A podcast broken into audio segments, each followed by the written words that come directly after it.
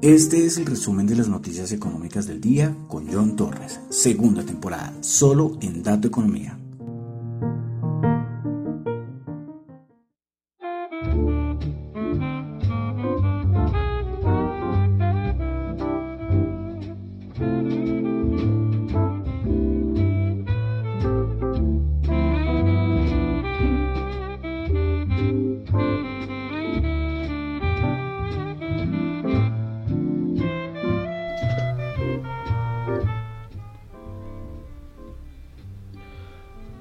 Muy buenas noches, son las 8.01 de la noche de hoy miércoles 4 de mayo del año 2022. Mi nombre es John Torres y este es el resumen de las noticias económicas de el día. Saludo a los que me están escuchando en vivo en Radio Dato Economía. Recuerden, pueden hacerlo desde la web, los que tienen el link, o si no en la aplicación de Zeno Radio. Z-E-N-O Radio. Ahí estamos en esta aplicación que está para iOS y para Android. Ahí en el buscador le dan Radio Dato Economía o Dato Economía y les va a salir. Pueden escuchar las 24 horas del día la emisora. Bueno, también saludos que me escuchan en el podcast de Spotify. Muchas gracias. No olviden calificar el podcast de unas 5 estrellas. En Apple Podcast también, no olviden calificarle unas 5 estrellas. Muchas gracias los que me escuchan ahí. En Apple Podcast, en Google Podcast no pueden calificarlo, pero también muchas gracias. Y en Tita TV. Que bueno, a ver cómo me va, a ver si lo puedo subir el de hoy, ¿no? Que, los últimos días no me ha ido muy bien con la plataforma, ¿no? Yo son de aquí tanta publicidad y no me está respondiendo como quisiera. Pero bueno, es muy nueva, por eso es que la perdono, ¿eh? Es muy nueva y es algo diferente, por eso les digo, conózcanla, conózcanla. Bueno, y entonces vamos a comenzar con el resumen de las noticias económicas del día, recordándoles que lo que yo comento acá no es para nada ninguna recomendación de inversión, son solamente opiniones personales. Bueno, comenzamos con Asia. Comenzamos con eh, opiniones de Fish Ratings acerca del Producto Interno Bruto chino. Y es que Fish dice que va a reducir su pronóstico de crecimiento del Producto Interno Bruto de China para el año 2022 a un 4,3%. Su anterior estimación era del 4,8%. También Fish dice que para el 2023 espera que la economía crezca un 5,2%. Su anterior estimación era 5,1%. Bueno, pasamos ahí abajito, vamos a Australia, donde tuvimos el PMI de servicio 56.1 anterior 55.6. Vale decir que el Banco Central Australiano subió tasas de interés de 0.1 a 0,35%. ¿Y por qué, tiene especial? Es que es la primera vez, creo que en 10 años, que toca las tasas de interés el Banco Central Australiano. Bueno, pasamos a Europa donde tuvimos PMI manufacturero del Reino Unido 55,8, se esperaba 55,3. Bueno, PMI de servicios en Europa, España 57,1, Alemania 57,6, Francia 58,9, Italia 55,7 y el de la eurozona 57,7. Casi todos, eh, el único que no quedó quedó por debajo de lo esperado fue el de Alemania, pero muy poquito. El resto de los PMI de servicios, pues bastante bien en, los países de la eurozona. Eh, tuvimos también el PMI de manufactura de Rusia.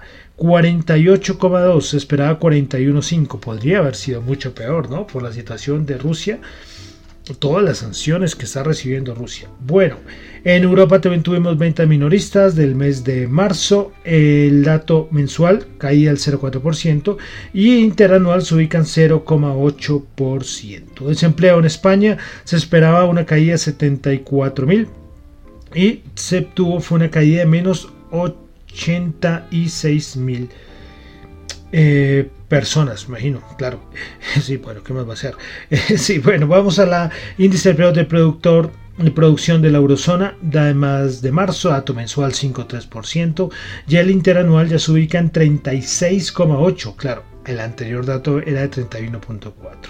Y finalmente tasa de desempleo en la eurozona se esperaba no, anterior 6.8, bueno, no tengo el anterior lastimosamente, pero el de marzo ya se ubica en 6.8%, tasa de desempleo de la eurozona. Bueno, una cosita y es que eh, recordemos que el Banco Central Europeo no ha tocado sus tasas de interés, es de los pocos bancos centrales en el, mundo que no ha tocado sus tasas de interés y los mercados monetarios ya en Europa pues ya están aumentando sus apuestas al alza de las tasas de interés del Banco Central Europeo.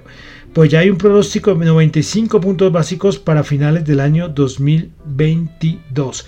El, si lo comparamos con el hace una semana, la, estimación era de 90 puntos básicos. Veremos a ver cuándo el Banco Central Europeo va a tocar sus tasas de interés. Bueno, a ver un momento por acá. Listo. Pasamos a Estados Unidos donde tuvimos el ISM de servicios 57.1, se esperaba 58.5, sí, por debajito. Tuvimos también el PMI de servicios eh, pero no el ISM. Él creo que se que antes llamaba Market, ahora lo coloca con el SP Global Service. Pues se esperaba 54.7 y se terminó en 55.6. Bueno, vamos a órdenes de fábrica en Estados Unidos del mes de marzo, 2.2%. Se esperaba 1.2%. Listo. Muchos datos macros, pero que son muy necesarios. ¿eh? Hay que tener una contextualización macroeconómica bueno, para los que hacen análisis fundamental, la contextualización macro es muy importante, muy importante. Bueno, eh, día de hoy, día, el anhelado día miércoles 4 de mayo, día la Reserva Federal, muy esperada la reunión, o no la reunión, la, el documento de la reunión, pero también las declaraciones de, de Jerome Powell. Bueno, entonces, comencemos. Pues la Reserva Federal aumentó su tasa de interés en 50 puntos básicos. La tasa queda en el rango de 0,75 y 1%. Bueno, ahí no hubo sorpresa, todo muy bien. Eh, la votación fue de 10 a 0. Todos a favor, es decir, una votación unánime de los 50 puntos básicos. Bueno, balance, reducción del balance. Se dice que va a comenzar el primero de junio. Y acá venimos con un punto importante. Los montos va a ser reducción en bonos del tesoro 30 mil millones, bonos hipotecarios 17,5 mil billones y bonos del tesoro. Eh, y a ver, bueno, entonces, qué pena, qué pena, pena. Ahí cometí un error. Entonces, son bonos del tesoro, reducción de 30 mil millones, bonos hipotecarios de 17,5 5 mil millones de dólares. Entonces ya tenemos datos de reducción de balance. Listo, entonces hasta ahí, pues de cierta manera todo bien. Los montos que se esperaban de reducción de balance, pues estaban acorde a lo que espera el mercado. Lo de las tasas también. Y después tocaba entonces esperar. Eh, ya teníamos el documento de la reunión, pero ahora tocaba las declaraciones del bueno de Jerome Powell. Bueno, comenzamos. Powell lo primero que dijo es la inflación es demasiado alta. Ahí, con eso fue la primera frase que dijo hoy en su intervención. Bueno, más cositas que dijo. Vemos la que es difícil, pero que se está trabajando en reducir la inflación lo más rápido posible. Powell dijo también que no ve que esté cerca para nada una recesión en los Estados Unidos, muy a la par con lo que dijo Yellen hace unos días. Eh, también algo muy importante fue que dijo que no cree que la Reserva Federal tenga un problema de credibilidad. Yo creo que sí tiene un problema de credibilidad. Sí, por lo de su inflación transitoria. Ya con eso ya perdió toda la credibilidad. Bueno, y dijo dos cosas importantes. Y es, no tienen estimado aumento de 75 puntos básicos. Y lo otro fue que espera que las siguientes reuniones el aumento sea de solo 50 puntos básicos. ¿Listo? Entonces, eso fue. Las declaraciones importantes. Hoy estuvo más bien tranquilo el señor Jerome Powell. Yo decía acá rato en Twitter, por favor, que ya no, ya no diga más, que ya, ya no diga más, ya no diga más. Pero bien, creo que, creo, en mi opinión, eh, estuvo bien. Es que hay veces que sale con unas cosas tremendas. Se refirió también mucho al empleo, a la inflación. Pero bueno, esto es como los puntos importantes hoy de la reunión de la Reserva Federal. Lo de los 75 puntos básicos por el momento no. Pero ¿qué pasa? el martes o miércoles tenemos el dato de inflación en los Estados Unidos. Entonces eso va a ser un dato que va ver cómo está el camino, a ver si por fin se toca el pico de inflación, que es lo que muchos dicen que este va a ser el pico de inflación, otros dicen que ya se alcanzó en el mes de abril, pero esto toca esperar ese dato de inflación de la otra semana. Bueno, eh, los futuros de los fondos de la Reserva Federal que son los que hacen como estimaciones los próximos aumentos de tasas, indicaron hoy que se ve que hay un 77% de probabilidades que la Reserva Federal suba 50 puntos básicos en su próxima reunión de junio. Eh, la anterior estimación, que era hace unos días, era de solo 56%, pero hoy con las declaraciones y con el documento de la Reserva Federal, las declaraciones de Jerome Powell, pues este pasó del 56% al 77% de que, eh, de que la Reserva Federal subiría 50 puntos básicos en su próxima reunión. Entonces, eso es lo que pasó hoy. Importante, importante, el día más importante, se sabía que era hoy, con la Reserva Federal. Bueno, dejamos Estados Unidos, vamos ahora a Colombia, porque el equipo técnico, aquí el Banco La República de Colombia, pues hizo un ajuste eh, en sus previsiones macroeconómicas. Bueno, Primero, a nivel de crecimiento económico, el Banco de la República prevé un crecimiento del 7,2%. Su anterior estimación era el 5,2%. 7,2%, eh, cifra importante. ¿eh? Bueno, para el año 2022. Para el 2023, el Banco de la República ve que eh, la economía crecería 2,9%. Su anterior estimación era del 3,1%.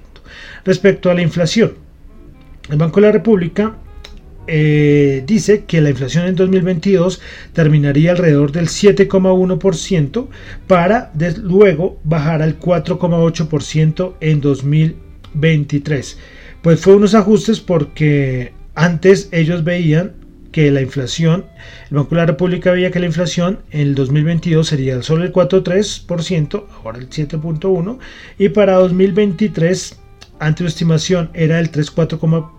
3,4% del nivel de inflación y ahora la subieron entonces al 4,8%. Y finalmente el Banco de la República hizo sus proyecciones respecto al precio del petróleo.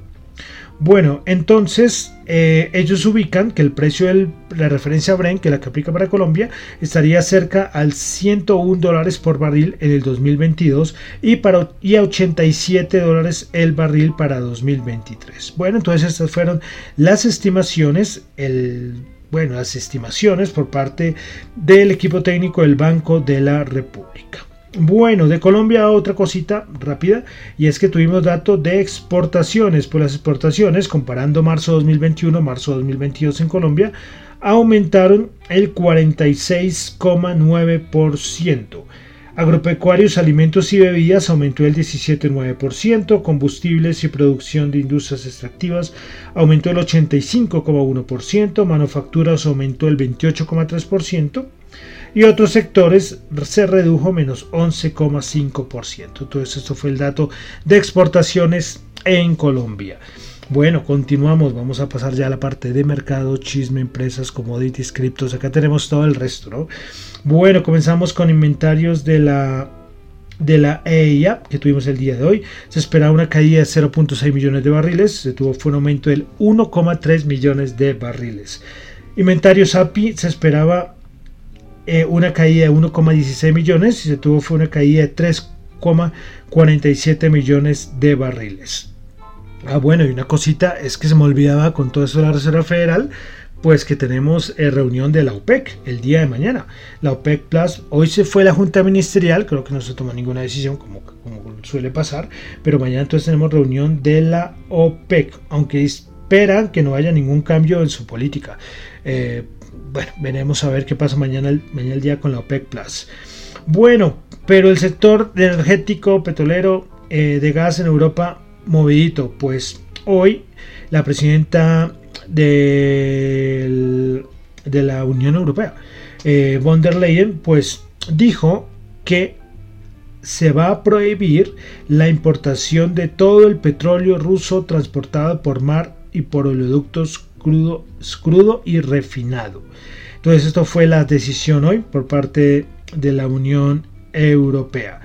En la, prohibición, de la Unión Europea se va a detener aproximadamente por seis meses Y lo de los combustibles refinados será para a partir de final de año. Eh, respecto a Hungría y Eslovaquia, dice que la, Comisión Europea dice que ellos van a poder continuar comprando petróleo eh, ruso hasta finales del 2023 por los contratos que tienen. Entonces, esta fue una noticia que movió mucho el precio del petróleo y del gas el día de hoy. Bueno, eh, recordemos que estamos en entrega de estados financieros. voy a reportar solamente eBay en Estados Unidos. Beneficio por acción 1.05, esperaba 1.04. Y sus estimaciones de respecto al siguiente trimestre, a nivel de ingresos netos, ellos esperan 2,35 eh, a 2,40 billones. El mercado esperaba 2,53 billones. Bueno, cositas de empresas. Elon Musk planea, dijo que planea que Twitter vuelva a entrar a hacer oferta, a estar una empresa pública, eh, pero luego él, había descartado esto, dijo que primero que iba a volverla privada y después dijo que bueno, la volver privada, pero para después volverla pública respecto a Twitter. Bueno, lo de Alibaba es una noticia de ayer y es que Alibaba alcanzó a caer más del 8% el día de ayer porque se informó eh, que se estaba haciendo unas investigaciones a una persona de apellido Ma. Y entonces, como Jack Ma, el de Alibaba, tiene el mismo apellido, pues todo el mundo pensaba que como le han caído tan duro a, Jack Ma, entonces ellos lo relacionaron, pero parece que no, que no tenía ninguna relación. Y entonces Alibaba de todas maneras cayó, cayó por esta por este rumor o no sé cómo decirlo, pero sí fue un malentendido. Bueno, a ver, bueno, listo. Eh, otra cosita, y es una cosita más muy de aquí de Colombia, y es que Baloto, Baloto, Baloto, y es que eh, después de 23 años, después de 23 años, pues parece que hay nuevo, nuevo, eh, nueva empresa que va a manejar Baloto. Pues la oferta ganadora obtuvo un resultado de 995 puntos frente a los 649 alcanzados por el actual concesionario de Baloto. El nuevo concesionario será, a ver si tengo el nombre. Eh, bueno, es que esto es, la unión entre varios, porque está Red Colsa con el 50% y Grupo Empresarial en línea con el 50%. Pues bueno, entonces ellos se unen para hacerse cargo de Baloto. Y lo que más me emocionó es que parece que por fin vamos a poder jugar Baloto en Internet. Es que no podemos jugar Baloto en Internet, toca ir a un sitio a jugarlo me parece una cosa absurda en pleno 2022. ¿Mm? Pero bueno, entonces una noticia muy de Colombia, pero quería comentarlas. Listo. Y entonces ya vamos a pasar a los índices y al mercado de Estados Unidos, como siempre, comenzando diciendo que, bueno, se esperaba, lo, yo lo hemos comentado muchas veces aquí en el programa, que el día importante era hoy y qué iba a ser el mercado, porque no sabíamos, no teníamos ni idea qué iba a hacer Jerome Powell, qué iba a decir Jerome Powell el día de hoy. Pero bueno, entonces, Jerome Powell, eh, como ya lo comentamos hace un momentico, dijo cosas que le gustaban al mercado. Que él no ve recesión, que nada de aumentos de 75 puntos básicos, que lo más posible es que la siguiente reunión sea 50 puntos básicos, y ya con estas cositas, ya el mercado, boom, para arriba, rebotó con mucha fuerza.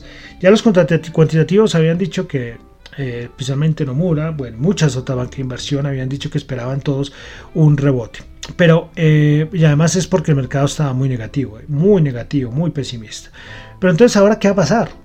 Banco of America dice que esto es un rebote que se va a acabar nada, en uno o dos días, que esto va a ser una cosa para después devolvernos. Otros están mucho más alcistas, otros ya están viendo la media 50, estoy metiendo términos ahí un poco técnicos, que está en el SP500, la media 50 está como en 4.340 y pico, si no estoy mal. Otros, eh, Nomura, como ya, ya, lo habíamos dicho, pendiente el 4300, hoy curiosamente llegó a los 4300 y ¡pum! Una pared difícil de pasar para el SP500. Pero bueno, eso es lo que hay. Esperaremos a ver, ya pasó lo, duro que era hoy la Reserva Federal y ahora vamos a ver qué dice el mercado. Hay unos que no son tan optimistas, todos esperaban un rebote el día de hoy. Estaba muy cantado, pero, pero ahora es ver cuánto va a durar. El anterior rebote alcanzó a subir al SP500 como un, más del 5%. Hoy alcanzó a subir 2.9%, entonces le quedaría como un 2% más o menos. Y eso daría un choque con esa próxima resistencia que sería los 4.350. Pero bueno, primero tendría que pasar los 4.300. Entonces, poco más que agregar, un poco más que agregar. Miraremos a ver mañana ya con más información. Yo les las estaré contando porque esto hace un cambio. ¿eh? Esto hace que ocurran cambios dentro del mercado. Movimiento muy fuerte el día de hoy. Y entonces vamos a pasar a los índices de Estados Unidos. Comenzamos entonces con el Standard Poor's 500, el SP, pues el día de hoy el SP500 subió eh, subió 4000, subió 124 puntos a 4300, quedó en la zona ahí en el límite. Ahorita los futuros estaban bajando. A ver qué pasa el día de mañana. Pues subió 2.9%, subida tremenda. Y ustedes la pueden ver como por eso le damos tanta importancia a la, Reserva Federal, a las declaraciones de Jerome Powell. ¿Cómo rebotó? Recién él empezó a decir esas cosas que eran favorables al mercado. Bueno, principales ganadores en el SP500 hicimos a PyConsoft subiendo el 3,7%, Generac subiendo el 11,7% y Enphase subiendo el 9,9%. Principales perdedoras, Akamai bajando el 9,7%, Johnson Control bajando el 8,7% y Dex Labs bajando el 5,6%. Vamos ahora con el Dow Jones. El Dow Jones el día de hoy subió 932 puntos, 2.8%, 34.061. Esa es la gran resistencia. Los 4.300 del SP500 son los 4.000 para el Dow Jones. Los 34.000 puntos. Bueno, principales ganadoras en el Dow Jones tuvimos a eh, Honeywell subiendo el 4,4%, Caterpillar subiendo el 4,2% y 3M bajando, subiendo perdón, el 4,1%. Principales perdedoras ninguna. Todos los 30 componentes del Dow Jones terminaron en verde el día de hoy. Vamos ahora con el Nasdaq 100. El Nasdaq 100 el día de hoy subió 445 puntos, 3,4%, 13.535 puntos. Principales ganadoras del día en el Nasdaq 100, Starbucks que dio estados de resultados 9,8%, AMD que también dio estados de resultados 9,1%, Airbnb 7,7%, principales perdedoras, IDEX Labs bajó el 5,6%, Skyward bajó el 4,9% y Verix bajó el 3,9%. Vale decir que de los 100 componentes del Nasdaq 100, 94 terminaron en verde, solo 6 terminaron en rojo. Bueno, vamos ahora a pasar a, a ver cómo terminó la volatilidad el día de hoy. Ven cómo eh, uno ya, ya va identificando, ¿no? Cuando llegó a esa zona de los 4060, el VIX alcanzó a llegar a los 35, por ahí se frenó. Ya sabemos que si llega a perder los 4000, Ojo, porque tendría que superar los 35, pero bueno, no siempre se da así. Pues bueno, caída brutal. El VIX cerró en 25,42, bajando el 13%. Recordemos que estaba en 35 hace, hace nada, hace dos días que alcanzó a llegar. Bueno, vamos ahora a pasar cómo cerró eh, la rentabilidad del bono también afectado por la Reserva Federal, igual el DXY que es el índice dólar. Bueno, entonces, bono de los Estados Unidos a 10 años, 2,94. Eh, bueno, el problema es que, claro, ahorita estoy viendo, pero este precio ha subido porque sí estaba un poco más bajo en 2,8, pero claro, ahorita está cotizando y creo que estoy viendo el, el futuro. Bueno, 2,94 en la rentabilidad del bono de los Estados Unidos a 10 años. Y vamos a mirar el índice de dólar que también bajó 102,58 las declaraciones de Jerome Powell moviendo mucho, mucho, mucho mercado.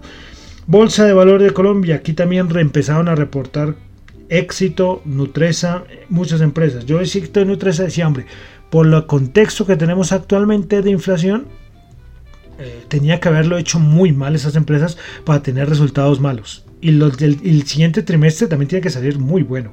El de, el de Nutresa y Éxito, ¿sí? los que conocen estas empresas en Colombia. Pero bueno, miren más, también creo que salió Celsia, salió ISA, varios estados, eh, varias empresas entregando estados de resultados en Colombia. Bueno, MSCI Colcap subió 20 puntos, 1,2%, 1.613 puntos. Principal ganadora del día, Grupo Sura 9,9%, ISA 3,8% y Mineros subiendo el 3,4%. Principales perdedoras en la Bolsa de Colombia, Preferencial Semargos bajando el 2,9%. BBVA ordinaria bajando el 2,5% y Fabricato bajando el 2,2%.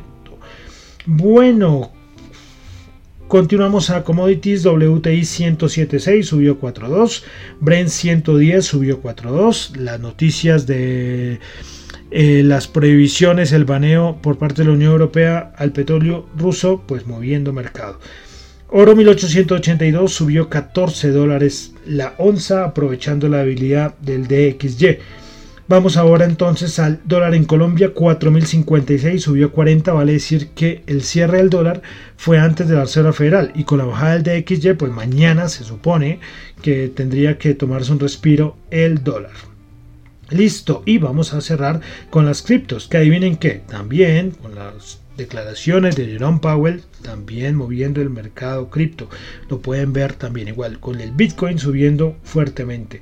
Bueno, Bitcoin subiendo el 4,5%, Ethereum subiendo el 5,3%, BNB subiendo el 4,6%, Ripple subiendo el 6,4%, Solana subiendo el 8,6%, Cardano subiendo el 16%, Terra subiendo el 4,4%, Avalanche subiendo el 11,8% y Dogecoin subiendo el 4,8%. Todas las criptos también, moviéndose eh, de una manera alcista con la noticia de la Reserva Federal, las declaraciones de Jerome Hayden Powell. Bueno, y ya, con eso entonces terminamos por el día de hoy. El resumen de las noticias económicas del día. Día importante hoy, día de Reserva Federal. Bueno, la otra semana, dato de inflación. es el otro dato importante.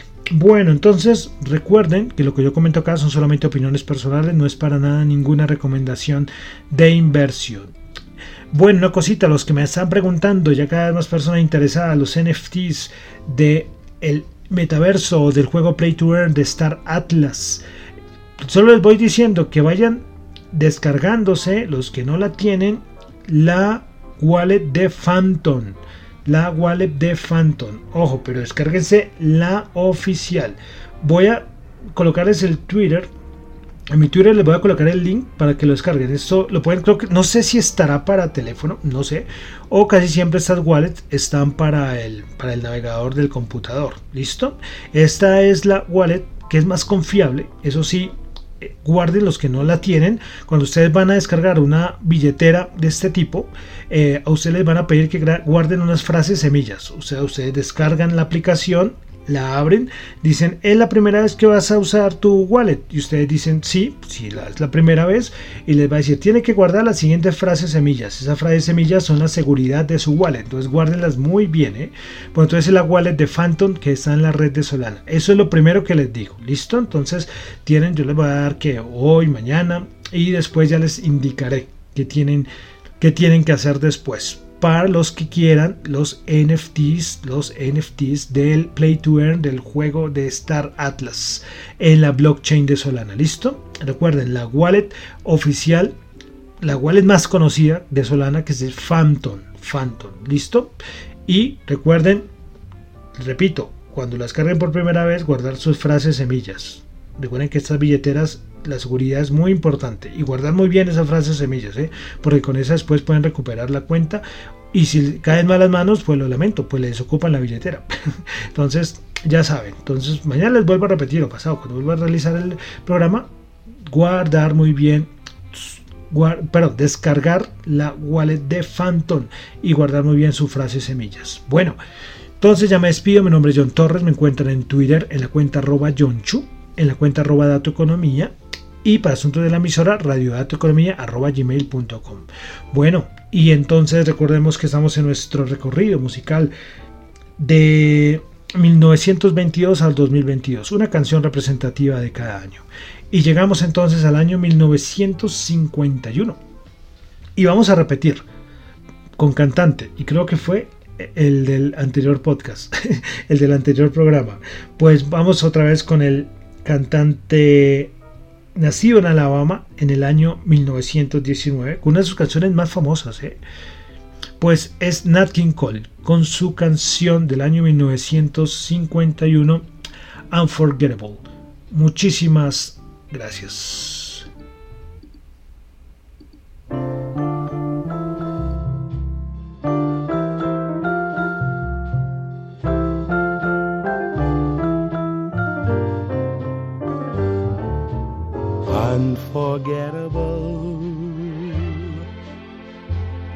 What you are. Unforgettable, though near or far. Like a song of love that clings to me how the thought of you does things to me never before has someone been more unforgettable in every way and forevermore that's how you'll stay. That's why, darling, it's incredible that someone so unforgettable thinks that I am unforgettable too.